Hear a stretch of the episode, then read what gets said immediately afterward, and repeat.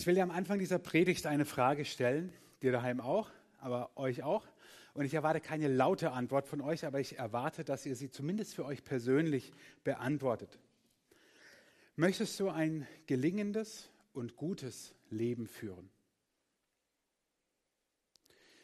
Möchtest du ein gelingendes und gutes Leben führen? Ich vermute, dass die Mehrheit von euch, bis alle, mit Ja antworten.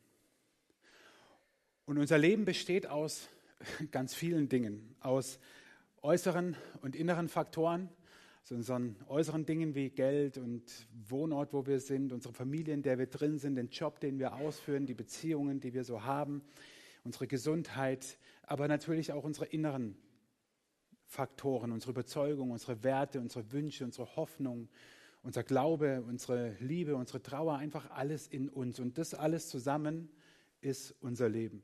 Und man darf sich ja schon mal die Frage stellen, wie wird mein Leben gut und wie gelingt mein Leben? Wir gehen heute weiter im, im Titusbrief, in diesem Brief, den Paulus schreibt an einen jungen Mann, der Gemeindeleitungen auf der Insel Kreta einsetzen soll. Und wir haben diesen Brief deswegen gewählt, weil er für den Alltag ganz konkrete Tipps gibt. Fit für den Alltag haben wir die Reihe genannt und heute wollen wir uns göttliche Lifestyle-Prinzipien anschauen. Der Untertitel, den Arbeitstitel, den, den ich so am Anfang hatte für diese, für diese Predigt war, wie soll ich leben? Wie soll ich leben? Und wenn, wenn wir heute diese Frage stellen würden in der Gesellschaft, würden wir die Antwort gar nicht hören wollen, denn wir stellen die Frage gar nicht. Heutzutage ist es nicht in, dass man sich reinreden lässt. Wie ich lebe, ist meine Entscheidung. Was ich wie, wo, mit wem, wann mache und nicht mache, ist meine Entscheidung. Soll auch jeder nach seiner Fasson glücklich werden. Und du hast mir nicht reinzureden. Das sieht dann so aus. Das ist in Ordnung, wenn du das im Blick auf Menschen machst, bis zu einer gewissen Grenze, sicher, weil auch Menschen es gut mit dir meinen. Heute Morgen werde ich, werden wir zusammen einen Text anschauen und ich werde nicht so viel, also ich werde schon ein paar Takte dazu sagen, aber der Text an sich bietet so viel Provokantes und so viel Anstößiges, dass ich nicht noch mehr dazu sagen muss. Und ich hoffe, ihr habt keine Steine oder Tomaten dabei. Bevor ich das aber mache, fordere ich dich heute Morgen heraus, lass zu, dass das, was wir, diesen Abschnitt, den wir gleich lesen werden, und der wird sehr konkret werden, lass zu, dass er dein Denken eventuell sogar komplett verändert. Paulus schreibt an, im Römerbrief an die Christen in Rom einmal, orientiert euch nicht am Verhalten und an den Gewohnheiten dieser Welt, sondern lasst euch von Gott durch Veränderung eurer Denkweise in neue Menschen verwandeln. Dann werdet ihr wissen, was gut, was Gott von euch will. Es ist das, was gut ist und ihn freut und seinem Willen vollkommen entspricht. Also könnte es sein, dass heute Morgen Gott deine Denkweise verändern will und dich zu einem neuen Menschen macht? Yes, deswegen bist du heute Morgen hierher gekommen, oder? Na. Wir arbeiten dran. So, glaub das. Es könnte passieren. Nicht ich, nicht meine Worte, nicht die Musik, nicht sondern Gott selber. Es könnte sein, dass Gott dich heute Morgen, an diesem 26. September 2021, zu einem neuen Menschen macht und deine Denkweise verändert. Das gilt allgemein, aber das gilt auch im Blick auf den Text, den wir jetzt lesen. Nochmal zur Einordnung. Titus ist auf Kreta. Und auf Kreta sind Christen, die sehr wahrscheinlich auch von Jerusalem kamen, weil sie beim Pfingstereignis dort waren, wie wir es in der Apostelgeschichte lesen. Und auf Kreta bilden sich erste Gemeinschaften, erste kleine Gemeinden. Und Titus soll dort bleiben. Er war mit Paulus, Paulus war auch mit ihm dort und er soll dort bleiben und Leitungen für die Gemeinde einsetzen. Und in diesem Brief, in diesem Titusbrief, den Paulus an Titus schreibt, gibt er ihm sozusagen, naja, nicht nur Tipps, sondern Gottes Wahrheit mit, was er wiederum den Leitungen und der Gemeinde mitgeben soll. Und heute lesen wir das hier. Was immer du sagst, soll der gesunden Lehre entsprechen. Lehre die älteren Männer, selbstbeherrscht, vorbildlich und besonnen zu leben. Sie sollen einen starken Glauben haben und liebevoll und geduldig sein. Genauso sollst du die älteren Frauen lehren, ihr Leben so zu führen, wie es sich für jemanden gehört, der dem Herrn dient. Sie sollen nicht herumgehen und tratschen und sie dürfen keine Trinkerinnen sein. Stattdessen sollen sie anderen zeigen, was gut ist. Diese älteren Frauen sollen die jüngeren Frauen anleiten, ihre Ehemänner und auch ihre Kinder zu lieben, besonnen und anständig zu leben, ihren Haushalt gut zu versorgen, freundlich zu sein und sich ihren Ehemännern unterzuordnen. Damit werden sie dem Wort Gottes keine Schande machen. Genauso sollst du die jungen Männer dazu auffordern, in jeder Hinsicht besonnen zu sein.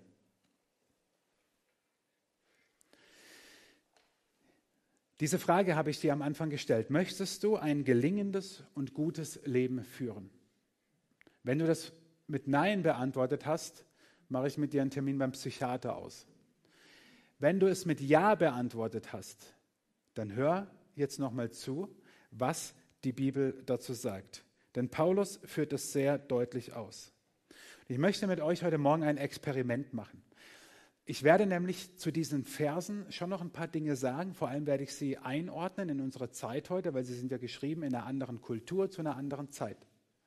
Aber ich werde dir nicht zig Beispiele machen und Veranschaulichungen und was das alles bedeuten könnte, sondern ich lasse dir heute Morgen die Entscheidung selber, ob du sagst, das Wort Gottes hat auch heute noch in deinem Leben die Autorität, dein Denken zu erneuern oder zu bestimmen. Du kannst dich auch dafür entscheiden und sagen, das ist alles Quatsch, das war halt damals so, das war auf Kreta so, das war in der Antike so. Kannst du machen. Dann nur so eine Frage in Klammern.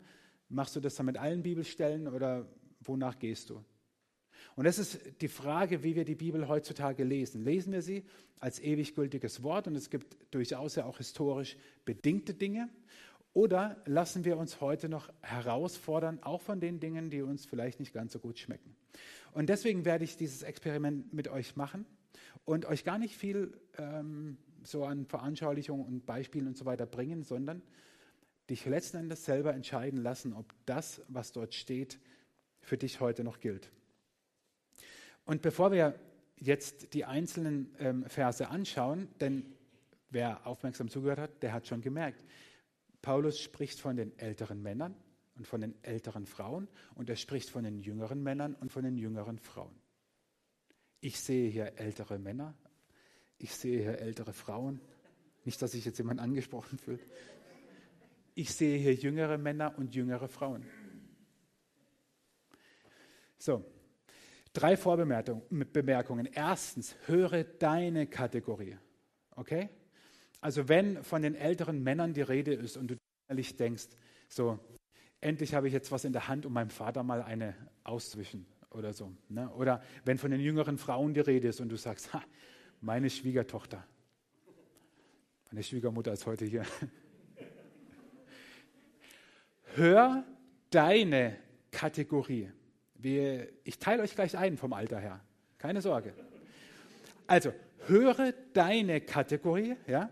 Zweitens, wenn du etwas über die andere Kategorie hörst, dann höre es eben nicht so nach dem Motto, endlich habe ich was in der Hand, um den alten Säcken was zu sagen oder den Jungspunden was oder so. Nein, sondern höre es als etwas, was ja Paulus mit auf den Weg gibt, wie das Leben gelingt.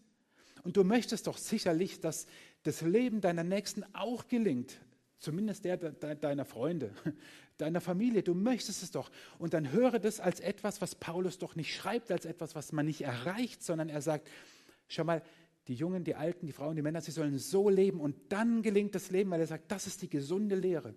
Also höre es als etwas, womit du vielleicht sogar jemanden ermutigen kannst und sagst, schau mal, in der Bibel gibt es da einen Ratschlag, der könnte dir helfen, dass dein Leben gelingt. Denn es sind Dinge, die erreicht werden können die gelebt werden können. Sonst wäre Paulus doch mit Verlaub echt ein Sack.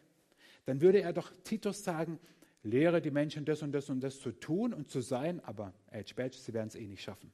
Nein, es sind Dinge, die erreichbar sind. Und drittens, dritte Vorbemerkung ist, es geht nicht darum, etwas zu, zu tun oder zu sein, damit wir irgendwie ein Abzeichen bekommen als toller Christ, sondern Gott segnet es.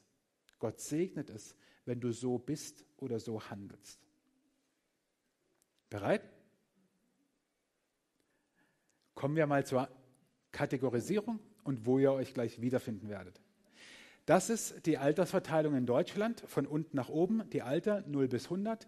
Links blau die äh, Männer, rechts rot die Frauen. Und man sieht so ein bisschen die Verteilung, also äh, wie viele unten in 100.000, einfach ein bisschen Soziologie jetzt, ne? also wo wie viele 20-jährige Frauen gibt es in Deutschland, wie viele 60-jährige Männer gibt es in Deutschland und man sieht so ein bisschen den Ausschlag auch, die Bäuche so, ne? wo, wo haben wir mehr, wo haben wir weniger. Äh, und wo ist jetzt das einzuordnen, was Paulus schreibt, jüngere Frauen, ältere Frauen, jüngere Männer, ältere Männer? Ich habe mir die Begriffe im Griechischen angeschaut und was mit älter gemeint ist, sind nicht die, wie wir sagen würden, die ganz alten die, die also in der Kurve da oben so über 90 oder so wären. Da gibt es einen ganz anderen Begriff noch im Griechischen. Ähm, das meint er gar nicht, sondern es sind mit älteren Männern und jüngeren Männern, älteren Frauen und jüngeren Frauen, die gemeint, die sich ungefähr, Pi mal Daumen, so einordnen lassen. Ungefähr. So Anfang der 20er Jahre bis so zu 50, Gehört man zu jung? Yes. Ich habe das deswegen so gemacht, dass ich noch bei den Jungen bin. Äh, und so über 50 bis so 80, das sind die Älteren. Also alles, das kannst du natürlich nicht eins zu eins jetzt ähm, sagen, bis zu dem Alter. Ja? Und ich kenne 70-Jährige, ey, die sind, die, die, die sind so jung geblieben wie ich. So, oder äh, ich kenne 40-Jährige, wo du denkst so, die, die sind aber alt. Ist dann oft eher die Haltung. Man sieht es aber auch manchmal beim, am Äußeren oder so. Also so jetzt nicht denken, er steckt mich jetzt in eine Schublade, Schublade. Aber wir brauchen ja so eine ungefähre Bestimmung. Man könnte auch ganz Pi mal Daumen sagen, so dieses Alter hier unten, das ist ja so das, wo wir oft sagen, so mitten im Leben stehend, ähm, Beruf mittendrin, natürlich bis hin so zum Ende des Berufs und dann kommt so die Grenze. Das Rentenalter, das geht bei uns ja auch immer, immer weiter hoch. Aber es ist eben nicht so, dass man erst mit der Rente, mit dem Rentenalter, mit weit über 60 oder so, dann zu diesen Älteren gehört, sondern es beginnt schon vorher. So. Und jetzt bitte ich mal alle jüngeren Frauen aufzustehen. Nein, war ein Scherz. Ihr macht es für euch selber, ja?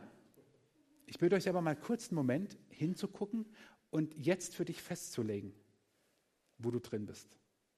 Für dich.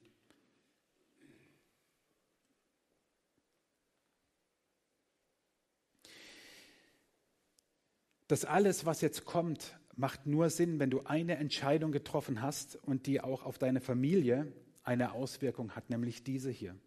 Und da komme ich am Ende der Predigt nochmal dazu, dass Herr deines Lebens Jesus ist. Paulus gibt keine allgemeinen Besser-Leben-Ratschläge, sondern er schreibt an Christen. Und manches kann man auch nicht verstehen, wenn man kein Christ ist. Weil der Heilige Geist wohnt in Christen, der Geist Gottes wohnt in Christen und macht einem manches auch deutlich. Also nicht wundern, wenn du es nicht verstehst, kann es entweder an mir liegen, das ist wahrscheinlich die größere Wahrscheinlichkeit, oder es könnte daran liegen, dass du diese Entscheidung noch gar nicht getroffen hast. Aber dazu nachher mehr.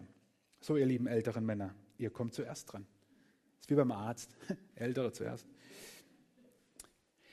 Er schreibt über ältere Männer, lehre die älteren Männer, selbstbeherrscht, vorbildlich und besonnen zu leben.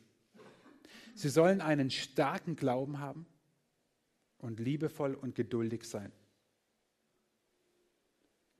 Lehre die älteren Männer, selbst beherrscht, vorbildlich und besonnen zu leben.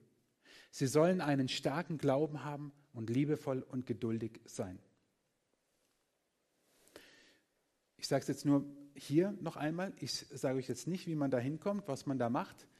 Denn wenn du als älterer Mann das möchtest, dann frag den Heiligen Geist und er wird es dir sagen. Ich piek's heute aber extrem, denn ich kenne viele ältere Männer, die sind nicht selbstbeherrscht, die sind auch nicht vorbildlich und schon gar nicht besonnen. Die sind verbittert, die schauen auf ihr Leben zurück und ich rede von Christen, von denen auch Paulus schreibt, ja, nicht von Politikern. äh, Scherz. Die sind verbittert, die schauen zurück, ihr Glaube ist nicht stark, die können vielleicht die halbe Bibel auswendig. Aber sie sind nicht das, was Paulus, wenn ich es mit meinen Worten in einem Satz oder Ausdruck zusammenfasse, sein soll, nämlich Vorbild für die nächste Generation. Ich kenne auch in unserer Gemeinde ältere Männer, die sind das. Die sind Vorbild für die jüngere Generation. Die sind weit älter, vielleicht 20, 30, 40, 50 Jahre älter und sind wie so Mentoren für die Jungen. Ich könnte Namen nennen, mache ich nicht, aber weil ich es nicht abgesprochen habe mit ihnen, aber so. Ich kenne diese Älteren. Wir haben sie in der Gemeinde und sie nehmen die Jüngeren an die Hand, egal ob das Jugendliche sind oder ob das junge Erwachsene sind. Und sie sind Vorbilder für sie. Und dazu seid ihr, liebe älteren Männer, aufgerufen, besonnen, selbstbeherrscht, vorbildlich und besonnen zu leben. Einen starken Glauben haben, liebevoll und geduldig sein. Und ich habe das so oft schon gesagt, so oft schon gesagt. Was ist das für ein Schatz, der verloren geht? Leider hat es wahrscheinlich kulturelle und erzieherische Prägungen.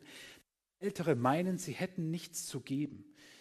Ich, ich denke so oft, wenn die älteren Männer einfach mal ein, ein paar Jüngere an die Hand nehmen und sagen, ey, ich erzähle euch mal aus meinem Leben. Ich sage euch mal, was der Glaube in meinem Leben hervorgebracht hat.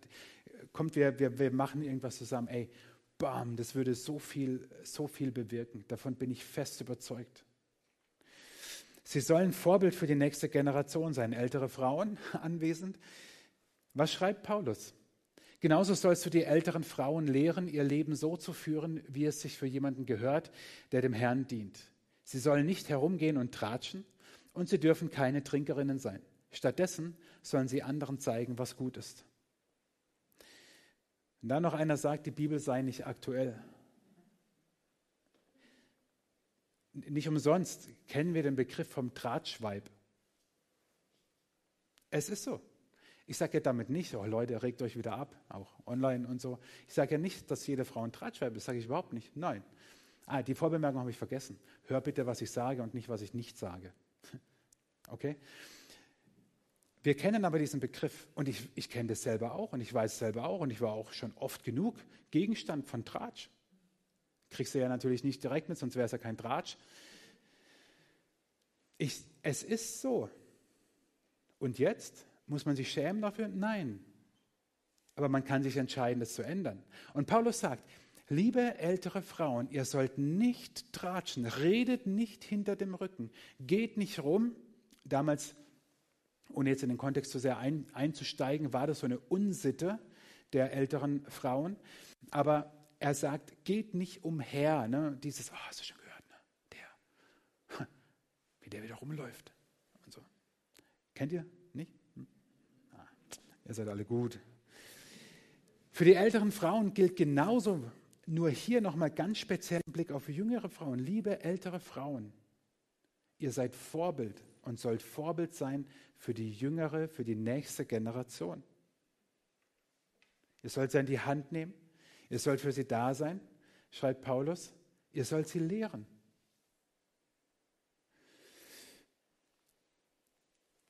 Und was schreibt er über die jüngeren Frauen? Diese älteren Frauen sollen die jüngeren Frauen anleiten, ihre Ehemänner und auch ihre Kinder zu lieben, besonnen und anständig zu leben, ihren Haushalt gut zu versorgen, freundlich zu sein und sich ihren Ehemännern unterzuordnen. Damit werden sie dem Wort Gottes keine Schande machen. Und gerade an diesem Punkt ist mir ganz wichtig zu hören, was ich sage und nicht, was ich nicht sage. Denn hier müssen wir ein bisschen mehr in die Kultur einsteigen, um die Provokation, die damals witzigerweise genau die gleiche ist wie heute, zu verstehen. Es gibt so ein geflügeltes Wort, wenn ihr nicht werdet wie die Kinder. Wer hat es gesagt? Oh, seid ihr noch wach? Ja, Mann, ey. Nicht Ricola, nicht die Schweizer, sondern Jesus. Jesus hat gesagt, wenn ihr nicht werdet wie die Kinder. So, wir hören das heute und denken, oh, ist das, ist das süß, ist das niedlich und so. Nein, was Jesus damals machte, war, dass er den niedrigsten Teil der Gesellschaft nahm und gesagt hat, so sollt ihr werden. Wir, also es ist in profan, profaner Literatur damals, über, also kann man es lesen, dass Kinder teilweise nicht mal wie Menschen behandelt wurden. Wir reden oft von der patriarchalischen Gesellschaft damals, dass der Mann das Sagen hat, die Frau galt wenig. Das war leider so. Kinder aber galten noch weniger, nämlich gar nichts. Und jetzt sagt Paulus zu Titus, lehre bitte die jüngeren Frauen, dass sie ihre Kinder lieben sollen, dass sie ihre Ehemänner lieben sollen. Es gibt ja so ein Märchen, ein, ein, eine, eine Fabel, dass Menschen heiraten, weil sie sich lieben.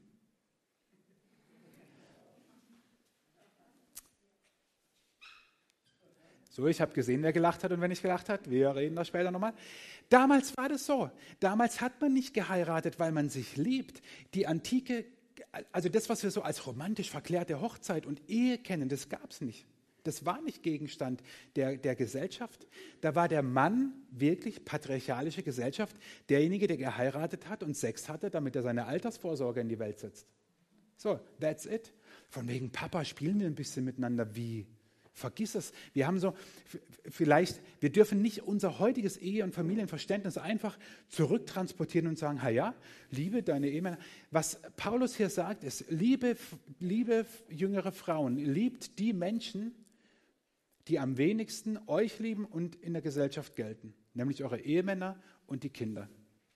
Und es ist eine Provokation damals, sondergleichen und gleichzeitig, wie ich finde, eine Aufwertung. Denn ganz ehrlich, so etwas kannst du nur jemandem anvertrauen, von dem du weißt, der hat auch die Kraft dazu, der hat die Fähigkeit dazu, der hat die Empathie dazu. Und was Paulus Titus schreibt, was er lehren soll, was für jüngere Frauen gilt es, investiere in die Familie.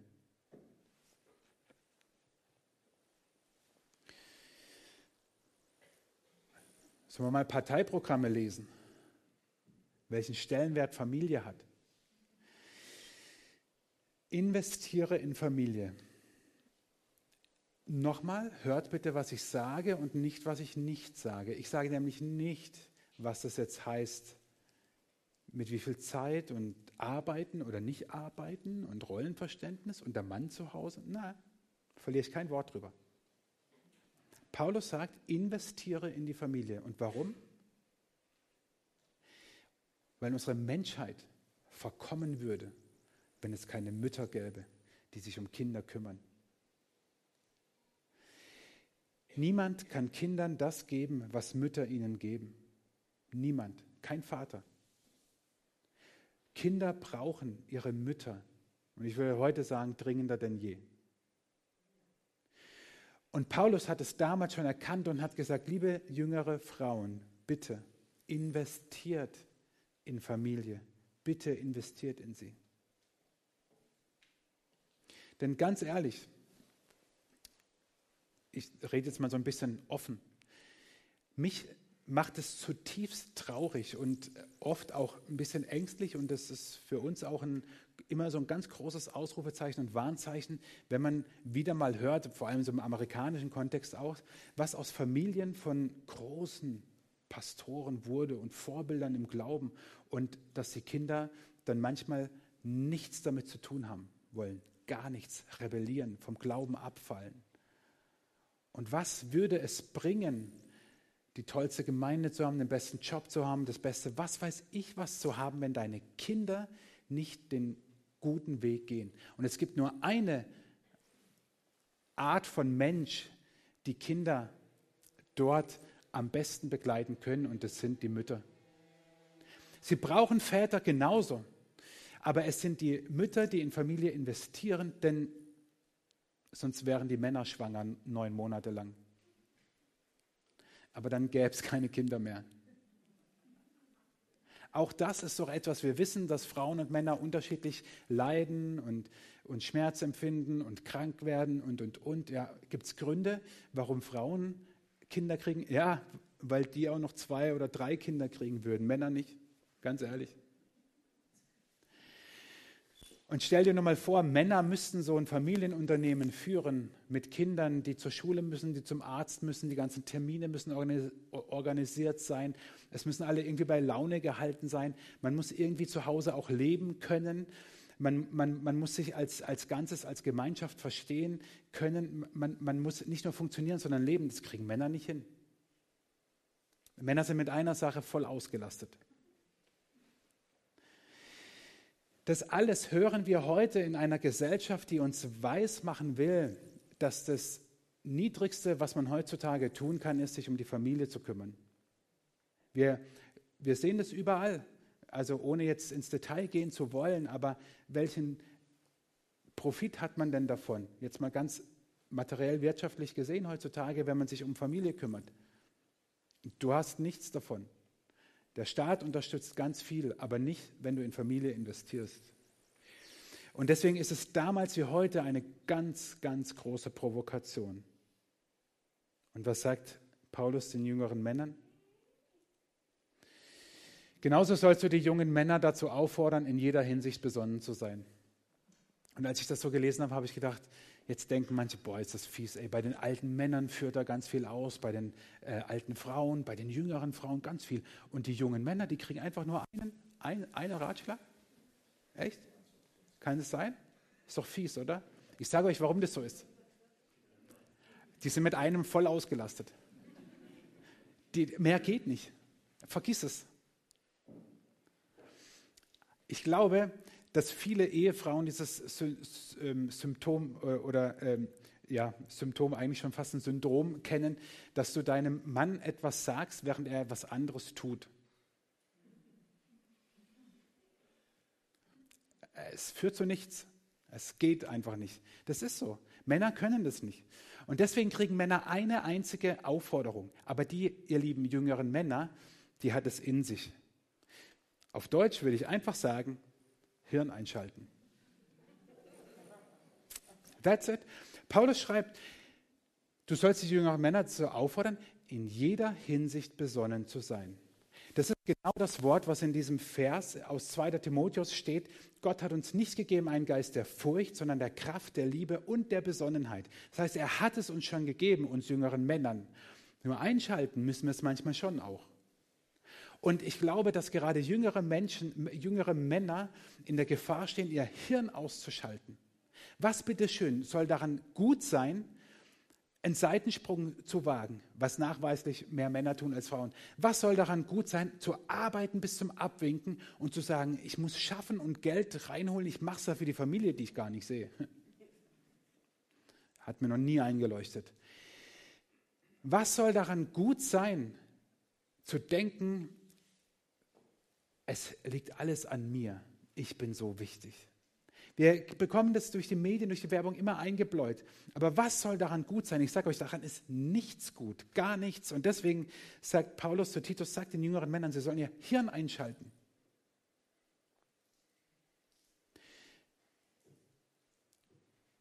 Nee.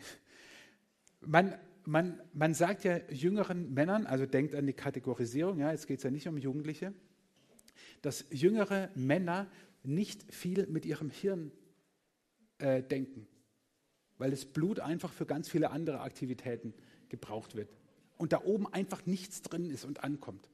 Und ganz ehrlich, manchmal habe ich den Eindruck, das ist so. Was denke ich zurück an, an, an unsere Kinder, ja, als ob die jetzt schon 20 wären, die sind erst 10 und 12, aber, aber denk an verpasste Möglichkeiten. Warum? Weil ich dachte, ey, es wäre so wichtig, die Welt zu retten und in deinem, in deinem Job Überstunden zu machen. Gut, es gibt es bei mir nicht, aber halt viel zu arbeiten und keine Ahnung was, ja. Und dann guckst du zurück und denkst, hast du eigentlich mal dein Hirn eingeschaltet? Und deswegen sagt Paulus, Hirn einschalten, und zwar hast du es ja schon. Gott hat uns gegeben den Geist der, der Kraft, der Liebe und der Besonnenheit. Also, liebe jüngeren Männer, schaltet euer Hirn ein, bevor ihr handelt. Das würde so viel Leid von dieser Welt bringen. Und ich bitte euch, lest diesen Abschnitt, Titus 2, 1 bis 6, zu Hause einfach nochmal durch. Nehmt andere Übersetzung und lest ihn einfach durch. Und wenn ihr denkt, das könnte heute noch Wahrheit sein, dann viel Spaß beim Umsetzen. Jetzt ganz im Ernst, das ist doch eine Challenge ohne Ende. Aber ich glaube eines. Ich glaube eines, wir haben heute dieses Thema göttliche Lifestyle-Prinzipien, dass sie unsere Gesellschaft verändern. Wir haben heute Wahl. Und ich ermutige euch nicht nur, ich lade euch nicht nur ein, ich fordere euch auf, eure Stimme abzugeben, wenn ihr es noch nicht gemacht habt.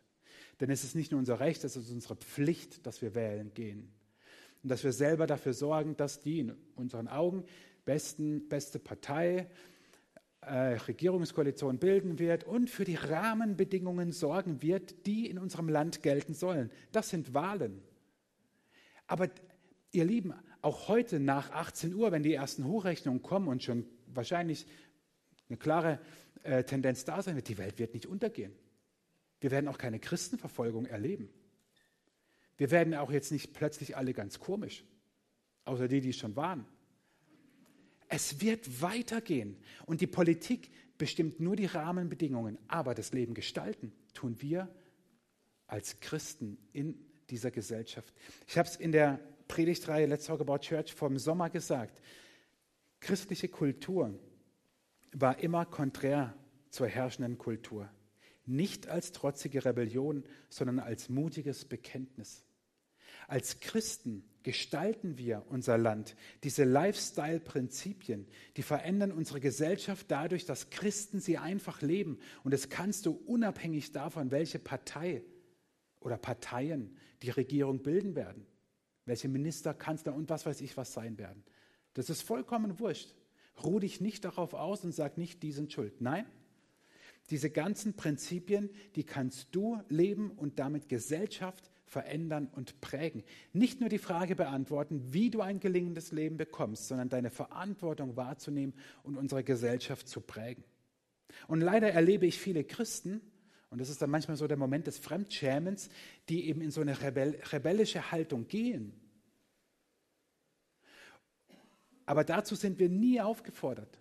Denkt nur, die ersten Christengenerationen haben Verfolgung wirklich erlitten. Wenn ich daran denke, was heute Christen sagen, was wir erleiden würden, heute denke ich ja, geh mal in Länder, wo Christen schon seit Jahrzehnten oder Jahrhunderten verfolgt werden. Schau dir mal an, was Christen durchgemacht haben. Wir erleben keine Christenverfolgung in Deutschland. Das ist absoluter Quatsch.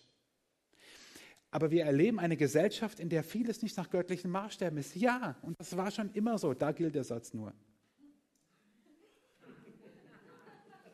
Ja, ja, nur da. Das ist so. Seitdem es Christen gibt, lebten sie immer in einer Kultur, in der es ganz vieles gab, was nicht göttlich war. Und die Frage ist, wie gehen wir damit um? Nicht indem wir rebellisch sind, sondern indem wir mutig unseren Glauben leben und für das einstehen, wovon wir überzeugt sind. Und ich ende mit dem Vers, den ich am Anfang auch euch mitgebracht habe und gelesen habe. Orientiert euch nicht am Verhalten und an den Gewohnheiten dieser Welt, sondern lasst euch von Gott durch Veränderung eurer Denkweise in neue Menschen verwandeln. Dann werdet ihr wissen, was Gott von euch will. Es ist das, was gut ist und ihn freut und seinem Willen vollkommen entspricht. Wo musst du dich verändern? Wo merkst du, dass Gott gerade an dir arbeitet und sagt, das will ich an dir verändern, diese Denkweise will ich an dir verändern? Oder du sagst, diese Entscheidung, dieses Bild der Familie vor dem Kreuz, die habe ich noch gar nicht getroffen. Gott muss mich komplett verändern. Ich muss erstmal ein neuer Mensch werden. Ich muss erstmal werden, jemand werden, der Jesus sein Leben anvertraut. Und ich möchte einen kurzen Moment, wo wir einfach ruhig sind und in uns gehen und uns genau das fragen dass wir den Moment nehmen. Wo will Gott mein Denken jetzt gerade verändern? Oder stehe ich sogar noch an diesem Punkt, wo Gott mein Leben komplett verändern muss, weil ich es ihm noch nie anvertraut habe? Lass uns kurz einen Moment still sein und dann will ich beten.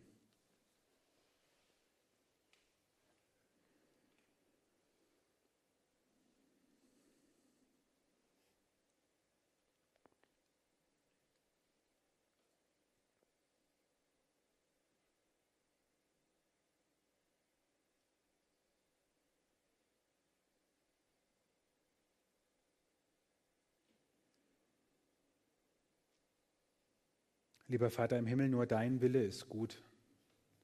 Nur dein Wille ist rein und ewig und gut.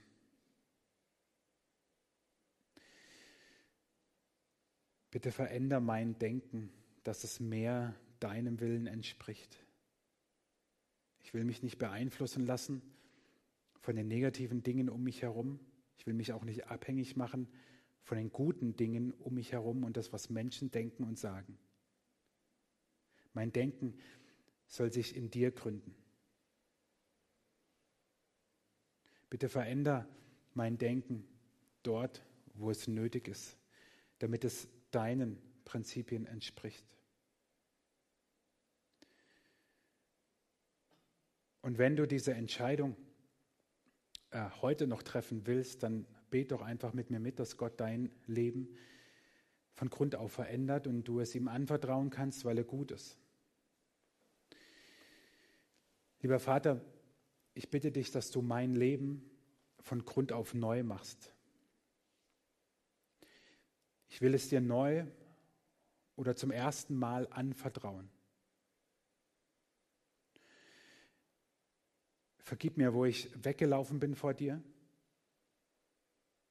Vergib mir, wo ich vor deinen Prinzipien weggelaufen bin. Vergib mir all meine Schuld, die mich von dir trennt. Und lass neues Leben in mir entstehen, weil du alles neu machen kannst. Erfüll mich, Heiliger Geist, mit deiner Wahrheit. Erfüll mein Leben mit deinem Willen, mit deinem Denken, mit dem, was dir wichtig ist. Damit ich neu oder ab sofort mein Leben zu deiner Ehre hier auf dieser Erde lebe und einen Unterschied mache in dieser Gesellschaft. Und wir bitten dich, dass du die Wahlen, die Politiker, unser Land, unsere Gesellschaft segnest, egal wer an die Macht kommt, wer regieren wird. Wir bitten dich, dass es Menschen sind, die nach deinem Willen fragen. Und wir bitten dich, dass bis hoch in die, in die obersten äh, Regionen unserer, unserer Politik, im Kanzleramt, in den Ministerien, dass sich Menschen für dich entscheiden, Jesus, und ihr Leben dir anvertrauen und daraus ihre Politik gestalten. Amen. Und jetzt hast du einen Entschluss gefasst und gesagt, ja, ich möchte etwas verändern in meinem Leben. Ich möchte mein Leben mit Jesus leben. Und dann kommt der Montag und dann kommt der Dienstag und am Mittwoch fragst du dich, was war am Sonntag? Weil unser Alltag uns einfach so zubombt. Und deswegen ist es so wichtig, dass wir nicht alleine unterwegs sind, sondern gemeinsam mit anderen. Und ich fordere dich genauso auf. Ich lade dich nicht nur ein, ich, ich ermutige dich nicht nur, ich fordere dich auf ähm, melde dich zu einer Kleingruppe an. Echt jetzt? Gott hat in dir jetzt vielleicht etwas bewegt und du sagst, ja, wie soll ich das jetzt leben? Alleine? Nein, nicht alleine. Wir haben ganz tolle Kleingruppen, die ab nächster Woche starten werden und du kannst dich hinten an der Wand informieren online. Ihr könnt direkt äh, auf die Seite gehen, wutterblick.de slash Kleingruppen. Leute, es geht mir nicht darum, dass wir jetzt ein Programm haben und das Jahr unserer Kleingruppen statt, stattfinden. Darum geht es mir nicht. Mir geht es darum, dass das, was Gott in dir angeregt hat, dass es im Alltag immer noch relevant bleibt. Ey, und wir haben vom, von Sportgruppen über theologische Gruppen, über Gruppen für Mamas, für Papas, Wandern, Frauen, wir, also wir haben alles. Veganer? Nein. Sorry, also jetzt nicht zu ernst nehmen, aber also wirklich, wir haben, wir haben alles. Warum? Weil wir wollen, dass das, was Gott in dir sonntags bewegt, auch montags bis Samstag noch eine Rolle spielt. Also schau nach dem Gottesdienst hinten, schaut online, schaut daheim online. Und wenn du noch einen Schritt vielleicht weitergehen willst, dann komm auf unsere Gemeindefreizeit mit. Ich habe es letzten Sonntag gesagt ich erzähle jetzt nicht die ganze Story nochmal. Auf der Seite ist ein kleiner YouTube-Clip, da kannst du sehen, was mit der Freizeit so Verrücktes passiert ist. Ich habe es letzten Sonntag gesagt, dass wir fahren und wir haben inzwischen über 60 Anmeldungen. Wir haben aber noch gute 40 Plätze frei, also wir können mit gut 100 Leuten fahren. Also melde dich an, denn ich bin fest davon überzeugt, das wird ein Ort sein, wo du genauso Gemeinschaft erlebst und wo du merkst, hey, da sind ja genauso, die anderen sind ja genauso Vollpfosten wie ich. Da ist keiner, der die Weisheit mit dem Löffel gefressen hat. Die haben ja auch Zweifel im Glauben. Die wissen ja auch nicht, wie man, wie man in der Gesellschaft sein Mann, seine Frau steht. Also komm mit und melde dich an. Und am Ausgang nimm zur Erinnerung noch unsere Einkaufschips mit, denn wir haben auf der Seite ein paar Alltagstipps noch eingebaut, damit du eben nicht nur sonntags sagst, yes, Jesus, sondern auch im Alltag. Das ist so wichtig. Okay? Lass uns aufstehen am Ende zum Segen.